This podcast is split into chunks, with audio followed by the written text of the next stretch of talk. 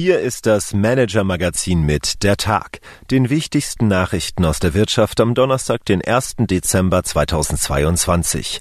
Heute mit Autozulieferern unter Anpassungsdruck, Ärger unter Volkswagen-Händlern und Kunden unter der Lupe. Christoph Rottwilm, Redakteur des Manager-Magazins, hat diese Bilanz des Tages für Sie geschrieben. Am Mikrofon ist Lukas Auer. Unser Thema des Tages. Dramatische Bestandsaufnahme bei deutschen Autozulieferern. Anhaltende Versorgungsengpässe mit Teilen und Komponenten, trübe Konjunkturaussichten, kaum strukturelles Wachstum in der Branche. Das Bild, das Felix Mogge und Christoph Söndermann von den deutschen Autozulieferern zeichnen, ist nicht gerade von Optimismus geprägt. Die beiden Autoexperten haben für die Unternehmensberatung Roland Berger und für die Investmentbank Lazar deren gemeinsame jährliche Branchenstudie durchgeführt. Das Ergebnis in Kürze. Vor einigen Jahren verdienten die Zulieferer fast schon gesetzmäßig mehr als ihre Kunden. Doch das ist vorbei. Die Studie 2022 zeigt einen Industriezweig in der Umwälzung und viele Unternehmen sind vom Aus bedroht. 600 deutsche Autozulieferer haben Mogge und Söndermann für ihre Studie analysiert. Im Interview mit den beiden stellte Kollege Michael Freitag die entscheidende Frage bereits ganz am Anfang. Wie viele dieser Unternehmen sind gefährdet? Die Antwort von Felix Mogge klingt ein wenig sibyllinisch, ist aber doch deutlich. Die Anzahl der Zulieferer, die die aktuelle Markttransformation sicher überstehen werden, ist deutlich kleiner als die jener Unternehmen, deren Produkte künftig immer weniger gefragt sind. Doch was können die bedrohten Firmen tun? Wie können Branchengrößen, Politik sowie Investoren helfen? Antworten darauf geben Mogge und Söndermann im Interview auf manager-magazin.de. Die Wirtschaftsnews des Tages.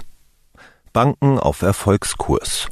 Steigen die Zinsen, so ist die Bankbranche in der Regel der Wirtschaftszweig, der am ehesten davon profitiert. So ist es in der Theorie und so zeigt es sich gegenwärtig auch in der Praxis. Wie eine Studie der Unternehmensberatung McKinsey ergeben hat, steigt die Eigenkapitalrendite der deutschen Banken gegenwärtig stark an. Die Institute, so das Ergebnis der Analyse, sind so profitabel wie seit der Finanzkrise 2007 nicht mehr. Elon Musk schließt Frieden mit Apple. Mit dem Vorwurf, Apple wolle Twitter aus dem App Store schmeißen, sorgte Twitter-Neueigner Elon Musk vor kurzem mal wieder für ein wenig Aufregung. Heute kommt nun die Entwarnung. Musk und Apple-Chef Tim Cook haben mögliche Differenzen offenbar in einem persönlichen Treffen aus der Welt geräumt. Twitter dürfte also weiterhin bei Apple verfügbar sein. Ein für den Kurznachrichtendienst wichtiger Erfolg. Einzelhandelsumsätze gehen zurück. Die Rabattaktionen am Black Friday sowie am Cyber Monday waren für den Einzelhandel ein voller Erfolg, doch nun kommt die Ernüchterung. Wegen der hohen Inflationsraten haben deutsche Verbraucher kaum Lust auf Shopping. Laut Statistischem Bundesamt sind die Einzelhandelsumsätze bereits in den vergangenen Wochen stark zurückgegangen und das kommende Weihnachtsgeschäft droht vollends zum Flop zu werden. Was uns sonst noch beschäftigt hat. Ladezone Supermarktparkplatz. Jeder Kunde hat es bereits bemerkt. Es gibt kaum noch einen Parkplatz an einem Supermarkt in Deutschland, auf dem nicht schon eine Ladesäule für Elektroautos stände. Geht es nach den Plänen der Unternehmen, soll es dabei nicht bleiben.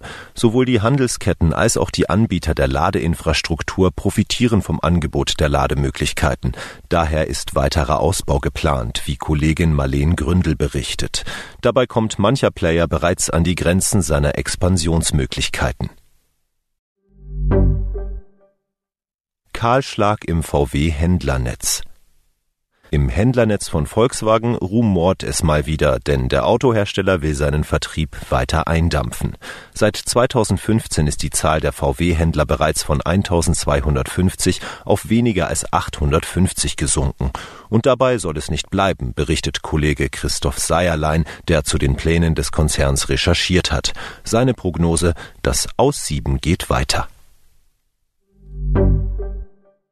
Unsere Empfehlung für den Abend. So funktioniert die Marketingwaffe Big Data. Jeder hat inzwischen schon von der neuen Macht namens Big Data gehört. Dank Internet und Digitalisierung wissen Unternehmen mehr über ihre Kundschaft, über jeden einzelnen Käufer, Leser oder Nutzer ihrer Angebote als je zuvor. Vorreiter sind US-Konzerne wie Google, Amazon oder Airbnb, deren Milliardenwert, Umsätze und Gewinne zu einem erheblichen Teil aus der erfolgreichen Sammlung und Nutzung von Unmengen an Daten beruhen. Doch wie machen diese Firmen das? Wie funktioniert die Kommerzialisierung von Big Data im Einzelnen?